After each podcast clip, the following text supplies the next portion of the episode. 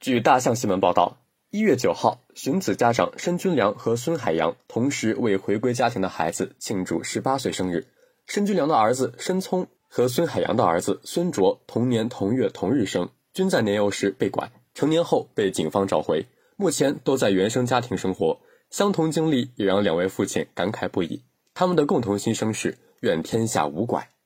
二零零五年一月四号，申军良夫妇带着刚刚一岁的申聪在广州增城打工生活。当时，申军良独自去厂里上班，妻子在家中照看申聪。结果，妻子被人从后面偷袭捆绑后，申聪被周荣平等人抢走，交给张维平贩卖。二零零七年十月九号，三岁半的孙卓跟着在广东深圳卖包子的父母生活。当天傍晚，孙卓在门前花坛边玩耍时，被吴某龙用小汽车吸引过去。随后被拐到了山东聊城阳谷县。此后，三十四岁的孙海洋开启了漫长的寻子之旅。孙海洋、申君良在漫漫寻子路上相识，他们无意中得知两个孩子居然是同年同月同日生。二零二零年三月七号，在广州警方的安排下，寻子十五年的申君良与儿子申聪见面认亲。自此，申聪跟随申君良在山东生活。二零二一年十二月六号。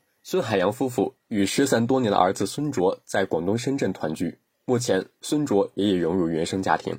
二零二二年一月九号，孙海洋、申军良同时为孩子庆祝十八岁生日，一直特别期待这一天的到来，因为从这次开始，我的儿子就长大成人了，而且我们终于不会再错过他往后很多重要的生日了。申军良感慨道：“一家人将共同庆祝这个特殊的日子。”妻子专门带着孩子买了条新裤子，而曾经辅导过申聪的老师也送来了蛋糕。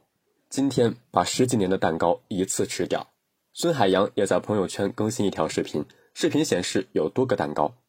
被拐多年的孩子回归家庭，且已迎来十八岁成人礼，这让两位父亲感慨不已。他们共同的心声是让社会关注更多的寻子家长。二零二二年，我最大的心愿是还有曾经和我一样找孩子的家长，他们的孩子。也一样能被寻回，回到亲生父母身边，愿天下无拐。